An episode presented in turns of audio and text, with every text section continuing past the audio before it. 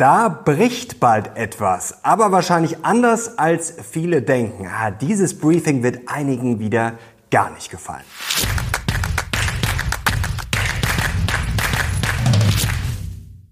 Servus Leute, willkommen zum aktuellen Briefing. Heute gibt's hier die heißesten News und Charts rund um die Börse. Und wir müssen natürlich darauf schauen, ob bald etwas bricht und vor allem wie. Heute kommen sieben Gründe, warum ich denke, dass Aktien bald in eine bestimmte Richtung ausbrechen werden. Und wir müssen natürlich auf die frischen Inflationszahlen schauen aus den USA, auf die Fed und auf alles, was gerade wichtig ist.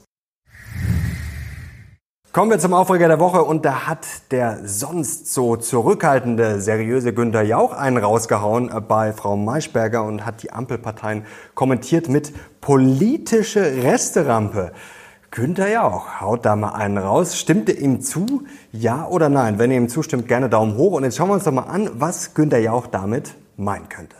Krisen, Krisen, überall Krisen im Inland, im Ausland, international und unser Kanzler diese Woche ist er vor allem aufgefallen, ja, mit Fischbrötchen mit Herrn Macron, ja, wenn die Sparbuchzinsen mal so hoch sind wie jetzt gerade, dann kann Olaf mal eine Runde ausgeben. Frau Baerbock, ja, fragt der Spiegel, warum hat man so lange gezögert, die Deutschen aus Israel auszufliegen? Herr Habeck hat mal wieder seine Wirtschaftskompetenz unter Beweis gestellt bei Frau Maischberger und gerätselt, ganz kleines Auto für 30.000 Euro, wenn es sowas gibt. Zugegeben, E-Autos sind teuer, auch wenn sie klein sind. Deswegen wäre es vielleicht vielleicht mal eine Idee, ja, den Leuten mehr Geld in die Hand zu geben, zum Beispiel Steuersenkungen und weniger Abgaben. Und dann, Herr Lindner ist gereist nach Marrakesch und hier mit der roten Laterne, so kommentiert die Wirtschaftswoche. Und hier, ja, ich hoffe, er hat Frau Jellen nicht erklärt, wie toll die Schuldenbremse ist und dass das bald unser großer Wachstumsmotor wird. Ja, ich habe so ein bisschen den Verdacht, Günther ja auch könnte recht haben. Und jetzt legen wir die Ironie mal beiseite. Ich habe gestern mit einem sehr renommierten Ökonomen gesprochen, einer der bekanntesten des Landes. Interview kommt am Montag. Deswegen unbedingt schon mal Kanal abonnieren, um nichts mehr zu verpassen. Er war relativ äh, schlecht gestimmt. Wir haben darüber gesprochen, ja, was jetzt dringend passieren muss, dass wir wirtschaftlich vorwärts kommen und den ja, wirtschaftlichen Niedergang stoppen, wieder zum Aufschwung zurückkehren. Und er hat gesagt, ja, man könnte natürlich jetzt auch auswandern, das Land verlassen, aber er will kämpfen, er will, dass es hier wieder vorwärts geht, das will ich auch, deswegen wollen wir hier über Lösungen diskutieren und ich wünsche mir vor allem ja, dass wir rauskommen aus diesem geht nicht, können wir nicht und hier diese Schlagzeile diese Woche aus Italien ist so ein gutes Beispiel. Hier Herr Salvini wirbt jetzt nämlich in Italien für die Rückkehr zur Atomkraft. Italien ist schon raus seit 1990 und solche Diskussionen wünsche ich mir bei uns auch für die besten Lösungen und nicht immer, ah ja, das geht ja sowieso nicht, das ist politisch tot und gesellschaftlich tot lasst uns doch einfach über die besten Lösungen streiten. Und jetzt kommen wir auch schon zum Briefing und damit zu allem, was Investoren jetzt wissen müssen. Und da beginnen wir natürlich erstmal mit der Inflation. Erstmal zu den harten Fakten können wir einblenden. Es war leicht höher als erwartet. Ihr seht hier CPI, MOM, also Monat auf Monat die Veränderung. Geschätzt worden war vorab 0,3 Prozent plus. Es wurden dann 0,4 Prozent und im September in den USA wohlgemerkt die Inflation ausgefallen mit 3,7 Prozent. Das lag leicht über der Erwartung von 3,6 Prozent. Und da haben die Bären natürlich sofort Alarm geschlagen, denn die Inflation kommt nicht mehr zurück. Im Gegenteil, wir haben uns ja seit Juni nach oben bewegt und jetzt verharren wir da oben bei 3,7 Prozent. Der dritte Monat in Folge, in dem die Inflation nicht fällt. Ja, für die Bären ganz klar ein Alarmsignal, vor allem wenn man auf diesen Chart schaut. Da sehen wir, US Inflation is still running at brisk pace. Also wir sehen hier zum Beispiel an dieser gelben Linie Change in Services. Also bei den Services läuft die Inflation weiter nach oben. Es gibt da ja viele bedenkliche Sachen, sagen die Bären, und es ist noch lange nicht vorbei. Vor allem müssen die Bären drüber lachen, ja, wenn manche schon das Ende, den Sieg über die Inflation ausrufen wie diese Woche Paul Krugman, der hat viel Hämmer auf sich gezogen. Er hat nämlich hier getwittert, the war on inflation is over, we won at very little cost. Und er hat hier mal CPI, also ohne Food, ohne Energie, ohne Shelter und ohne Gebrauchtwagen äh, getwittert. Und dann sieht das auf den ersten Blick ganz gut aus. Und die Bären sagen, das ist natürlich sehr, sehr lustig. Wenn ich alles rausrechne, ja, was ich zum Leben brauche, was die Leute konsumieren, ja, dann sieht die Inflation auf einmal super aus. Dann haben wir nämlich gar keine mehr. Und die Bären sagen, schaut doch, wie der Markt reagiert hat. Die Anleiherenditen, die sind ja erstmal diese Woche ein bisschen runtergekommen, haben dann nach den Inflationszahlen sofort wieder angezogen. Und ihr wisst, was das bedeutet. Schau mal auf diesen Chart. Ja, higher rates, lower stocks. Da haben wir eine negative Korrelation. Das heißt, wenn die Anleiherenditen steigen, dann fallen normalerweise die Aktienkurse. Das haben wir zuletzt wieder deutlich gesehen. Und die These der Bären ist klar. Ja, der Markt unterschätzt gnadenlos, dass die Zinsen erstens lange hoch bleiben und vor allem noch sehr, sehr wahrscheinlich weiter steigen können. Und die Bären sagen, da bricht bald etwas und zwar durch den Boden stark nach unten. Denn die Banken, schau mal auf diesen Chart, ja, die verschärfen die Kreditvergabe. Da gibt's nicht mehr viel, da sind wir jetzt schon auf dem Niveau fast von 2008. Also da steht die Rezession ja sowas von sicher bevor und eine toxische Mischung vor einem Bruch warnt auch Mohamed El Arian. Der hat ja vor kurzem erst vor einem Zinsschock für 2024 gewarnt. Jetzt hat er nochmal das Ganze bekräftigt und gesagt, wir haben Probleme. Wir haben den starken Dollar, wir haben den hohen Ölpreis, wir haben die hohen Anleihen Renditen. Ja, und normalerweise bei so einer toxischen Mischung, ja, da bricht dann eben etwas und das könnte dann unschön werden. Und die Bären sagen, man merkt es auch schon an allen Ecken und Enden, dass es bröselt, dass es knackst und irgendwann ist dann ein Loch im Boden. Schau mal drauf, die Schätzungen vor der Berichtssaison für die Banken, was da abgeschrieben werden muss für die Top 4, die steigen immer weiter und wir sind da auf einem Niveau, ja, was wir zuletzt gesehen haben, Anfang, Mitte 2020, als wir voll in die Pandemie reingestartet sind oder schon drin waren, besser gesagt. Und die Bären sagen, schaut doch hier zum Beispiel mal auf die Schulden, blenden wir das ein. Das steigt immer weiter und das alleine ist ja nicht das Problem, sondern die Ratings werden immer schlechter. AAA wird immer, immer weniger und ja, da kann man sich eigentlich ausrechnen, da muss irgendwann mal die Lunte, die schon brennt, wenn das dann näher kommt und dann gibt es irgendwo ein kleines Problem und dann haben wir einen Flächenbrand. Und jetzt wechseln wir auch schon zu den Bullen und die sagen wie immer langsam reiten. Die Bären können vor allem eins, ja, Schlagzeilen lesen und dann natürlich ganz einfache Schlussfolgerungen daraus ziehen. Fangen wir mal an mit der Inflation. Die Kerninflation, die ist gar nicht so schlecht ausgefallen, sondern sogar besser als erwartet. Sie ist nämlich gefallen auf den niedrigsten Wert seit September 2021. Ist schon ein bisschen her und zwar auf 4,1 Prozent. Die war zuvor noch bei 4,3 Prozent. Und auch wenn sich da viele jetzt drüber lustig machen, haha, das ist ja ganz lustig und dann rechnen wir das raus und das raus. Die Bullen sagen, die Core Inflation ist nun mal das, was für viele Ökonomen als sehr aussagekräftig gilt und das lässt sich dann halt auch mal nicht wegdiskutieren. Und die These der Bullen lässt sich mit diesem Zitat hier zusammenfassen vom Atlanta Fed President von Raphael Bostic. Der hat diese Woche gesagt, er glaubt nicht, dass die Zinsen nochmal erhöht werden müssen. Und die Bullen sagen, ja, das hat mehrere Gründe. Das glauben sie nämlich auch. Erstens, zuletzt hat eigentlich der Markt die Arbeit der Fed übernommen. Die Arbeit, die vielleicht noch offen war, um die Inflation endgültig zu besiegen. Denn die Anleiherenditen haben zuletzt ordentlich angezogen. Diese Woche gab es viel Fed-Speak, viele Aussagen dazu nach dem Motto, wir haben das schon zur Kenntnis genommen. Und der Markt hat da wirklich sicherlich, ja, der Fett sicherlich einiges abgenommen. Das ist der erste Punkt. Und der zweite, ja, die Inflation, da hat Krugman gar nicht so unrecht, die ist mehr oder weniger erledigt. Wir brauchen natürlich noch die letzten Schritte, aber wir schauen uns das jetzt mal genauer an. Denn wir müssen jetzt mal schauen, wie setzen sich diese 3,7 Prozent im September zusammen und blicken mal auf diesen Chart. Und da sehen wir im Juni noch, da ging ein dunkelroter Balken nach unten raus. Das war Energie. Ja, das hat das Ganze runtergebracht. Das haben wir jetzt zuletzt eben nicht mehr gesehen. Steigender Ölpreis, höhere Benzinkosten und Co. Ja, die haben das Ganze jetzt angeschoben. Und dann sehen wir hier so einen dicken grünen Balken in der Mitte. Das ist Housing. Dann sagen natürlich viel zu Recht, das ist ja jetzt dämlich, das rauszurechnen, denn die Leute müssen wohnen. Das ist natürlich absolut richtig. Aber jetzt schauen wir uns Housing mal genauer an. Und da blicken wir jetzt auf den nächsten Chart und da geht es jetzt um CPI Rent, also um die Inflation bei den Mieten und bei den Housing-Kosten. Und da seht ihr hier diese rote Linie und da seht ihr, die ist schon lange runtergekommen. Also da war der Peak im März 2022. Da geht es um die Mieten, die verlangt werden. Und da seht ihr, da sind wir schon sehr weit unten. Und jetzt geht es hier um diesen 12-Month-Lag-Effekt. Also dass das ein Jahr sozusagen hinterherhängt, bis das in den Inflationszahlen ankommt. Und ihr seht hier das Grüne, das hat sich jetzt auch sechs in Folge abgekühlt, noch nicht sehr stark, aber da ist jetzt einfach die These der Bullen, da wird noch sehr, sehr viel nach unten gehen und deswegen ist das ja, wahre Inflationsproblem eigentlich schon gelöst, auch wenn sich es jetzt in den Zahlen vielleicht noch nicht so zeigt und deswegen hat Krugman wahrscheinlich gar nicht mal so unrecht. Und die Bullen schließen heute, bevor wir gleich in den bullischen Mindblow gehen, hier mit dieser Schlagzeile von Bloomberg aus dem Oktober 2022. Ist jetzt ungefähr ein Jahr her. Und schöner Gruß an die Bären. Hier damals war die Wahrscheinlichkeit für eine Rezession innerhalb eines Jahres bei 100 Prozent. Und so viel dazu. Ja, die Bären lesen gern Schlagzeilen, schauen sich gern irgendeinen Chart an und deswegen ist die Welt dann todernst, totschlecht und deswegen ist natürlich der Börsencrash sicher. Und jetzt schauen wir uns sieben Gründe an im Mindblow, ja, warum bald etwas bricht und ich glaube, es bricht eher nach oben. Und da starten wir gleich durch in den Mindblow. Da bricht bald etwas und ich sage, Aktien werden bald brechen und zwar nach oben werden sie rausbrechen. Sieben Gründe für eine Rallye in diesem Jahr noch. Erster Grund. Die Stimmung ist nach wie vor eine Katastrophe. Wir haben jetzt eine ganz leichte Aufhellung gesehen. Es ist nicht mehr ganz so schlimm wie jetzt vor ein oder vielleicht vor zwei Wochen.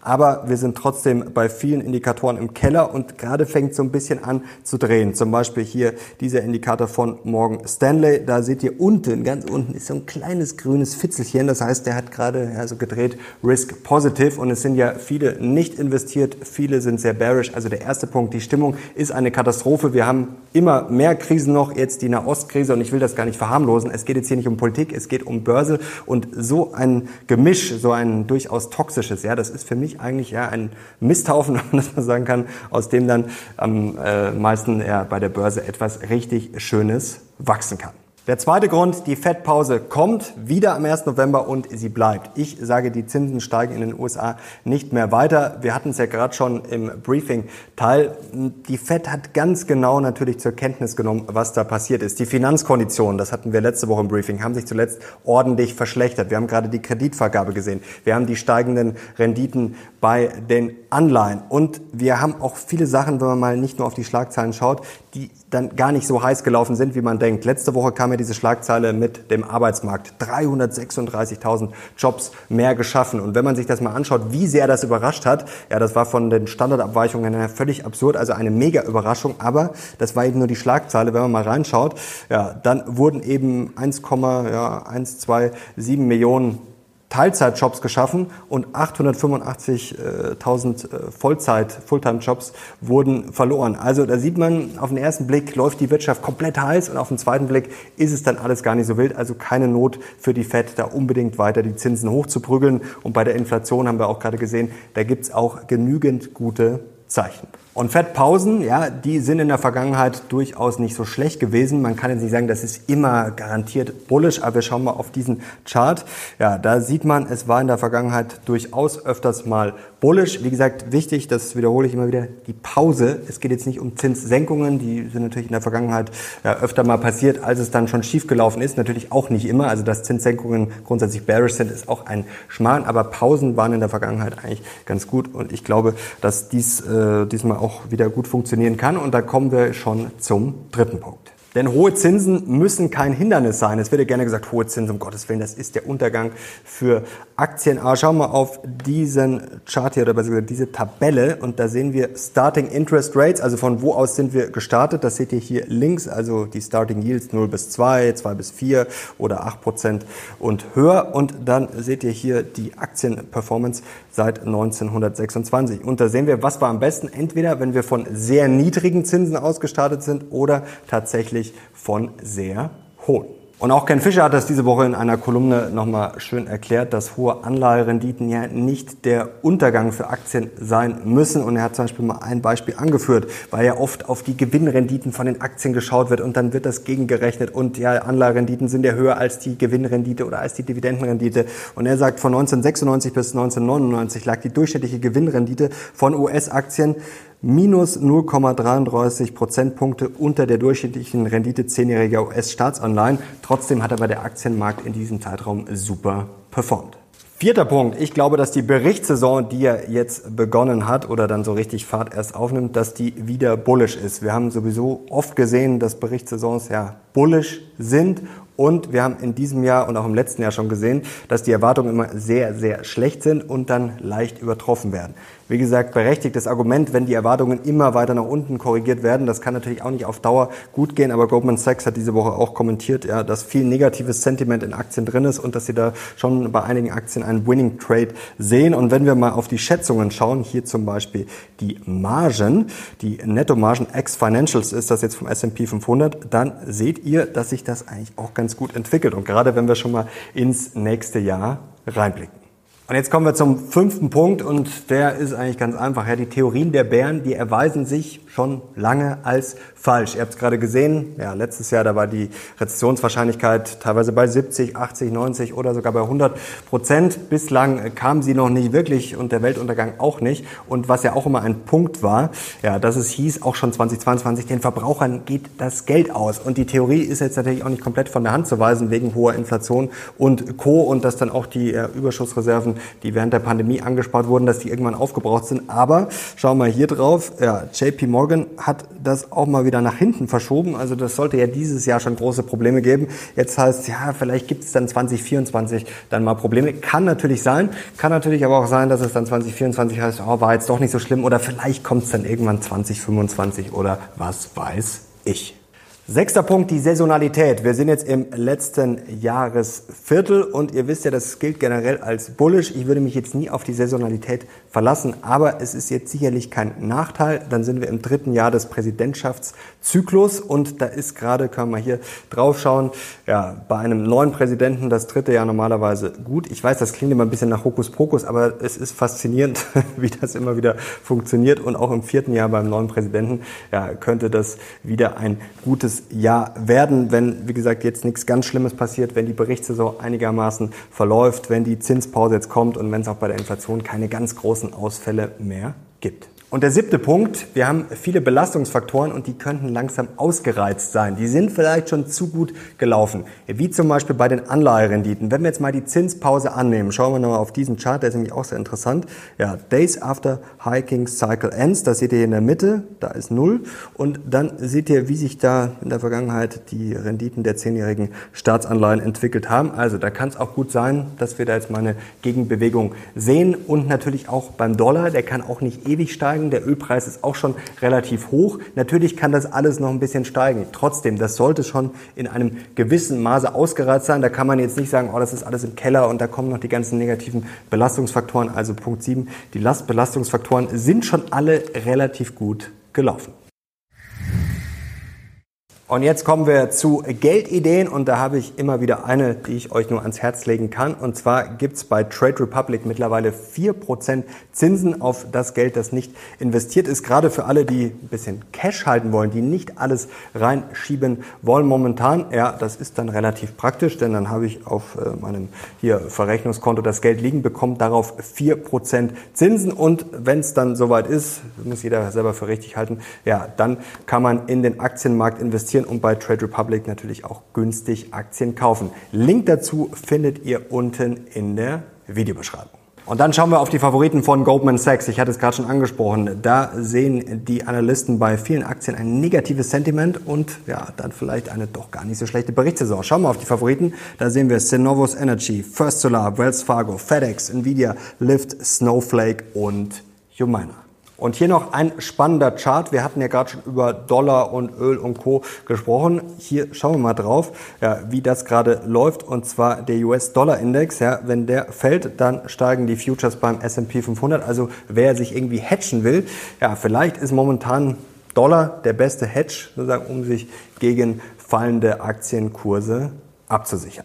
Wichtig, was ich euch hier erzähle, das dient alles nur zur Information und Inspiration und ich muss es betonen, es ist keine Anlageberatung. Jede Entscheidung, die ihr trefft aufgrund dieses Videos, ist voll in eurer Verantwortung, 100% auf euer Risiko und ich und der Kanal haften dafür natürlich nicht. Ich habe diese Woche Mosaik gekauft, einer der größten Düngemittelhersteller. Ich bin mir noch nicht ganz schlüssig, ja, wie langfristig dieses Investment wird. Ich sehe da auch langfristig Chancen, aber es ist für mich jetzt eher mal eine kurzfristige, mittelfristige Angelegenheit, wenn ich mir natürlich ja die ganze Welt, die Konstellation anschaue, die ganzen Krisen und Co. und auch ja, die Bewertung des Unternehmens. Das ist auf jeden Fall sehr interessant. Deswegen sehe ich da kurzfristig Chancen und das kann sich vielleicht auch zu, einer, ja, zu einem mittel- oder langfristigen Investment auswachsen. Aber in erster Linie sehe ich da jetzt auch mal kurzfristige Chancen. Noch sehr interessant, das ist wirklich mit das Interessanteste, was mir diese Woche untergekommen ist, können wir einblenden. Da geht es um die Coverage von Aktien. Und für alle Stockpicker, die sagen, ja, ich will irgendwo Aktien finden, die richtig Chancen bieten, die falsch bepreist sind, die unterbewertet sind.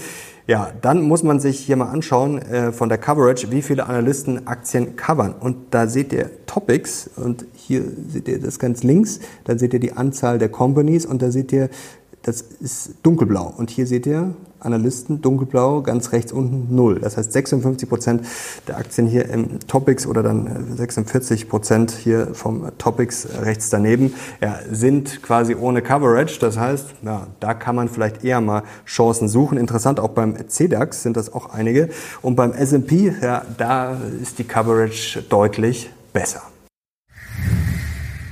Und jetzt kommen wir abschließend noch zu einer kurzen Inspiration und das habe ich im Locker Room Talk diese Woche schon erzählt. Der ging am Freitag online. Da haben wir über Disruption gesprochen, auch nochmal sehr spannend über Ozempic, Vegobi, über Tesla, über Apple kann ich euch nur ans Herz legen, kann ich euch auch unten nochmal verlinken. Wichtig auch, abonniert unbedingt den Kanal, denn wir arbeiten gerade da auch an spannenden neuen Interviews. Lohnt sich auf jeden Fall im Lockerroom vorbeizuschauen und ihr könnt auch gerne mal ja, Wünsche äußern, über was wir reden sollen oder generell, was ihr euch für Videos wünscht. Und da habe ich drüber gesprochen. Ich war ja letzte Woche am Koma See in Italien und da war ich auch im schönen Ort Bellagio. Das kennt sicherlich der ein oder andere. Da kann man ja am Koma See schön mit den Schiffen rumfahren. Und Bellagio ist wunderschön, aber für meine Verhältnisse viel zu überlaufen. Und ich muss auch sagen, ja, das macht dann schon viel kaputt. Da kann der Ort noch so schön sein. Ich finde, man merkt es dann auch an der Gastronomie, wenn zu viele Touris da sind.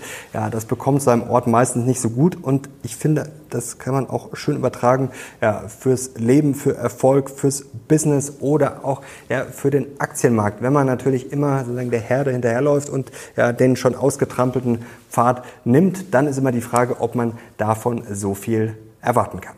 Und diese Woche ja, noch ein Guilty Pleasure. Ich habe tatsächlich die David Beckham Doku auf Netflix geguckt und ich fand sie wirklich gut ist jetzt natürlich vielleicht nichts, wo man jetzt extrem viel daraus lernen kann, aber ich muss sagen, ich fand sie trotzdem inspirierend, denn wenn man jetzt an David Beckham denkt, dann denkt man natürlich immer an schöne Frisuren und an seine Frau und was weiß ich alles und seine ganzen Werbungen, aber es ist schon faszinierend, ja, wie viele Widerstände er auch äh, hinnehmen musste. Das war mir auch alles nicht mehr so bewusst. Ich habe natürlich auch viel davon früher mitbekommen, aber wenn man das nochmal so konzentriert sieht, auf jeden Fall inspiriert, inspirierend, denn er hat viele Nackenschläge äh, bekommen, nicht nur der öffentliche öffentliche Druck, sondern dann auch, ja, dass er teilweise gedemütigt wurde, teilweise nicht mehr mit der Mannschaft trainieren durfte bei Real Madrid und Co. Also er hat sich da trotzdem durchgebissen und ja, ist jetzt immer noch erfolgreich, hat auch neue Projekte, ist immer noch hungrig lang nach der Karriere. Also ich finde durchaus inspirierend. So Leute, jetzt sind wir am Ende dieses Briefings angekommen und ich hoffe, euch hat's wie immer gefallen und weitergeholfen. Gerne Daumen hoch und natürlich Kanal abonnieren, um nichts mehr zu verpassen. Ich bin jetzt raus. Bis zum nächsten Mal. Ciao.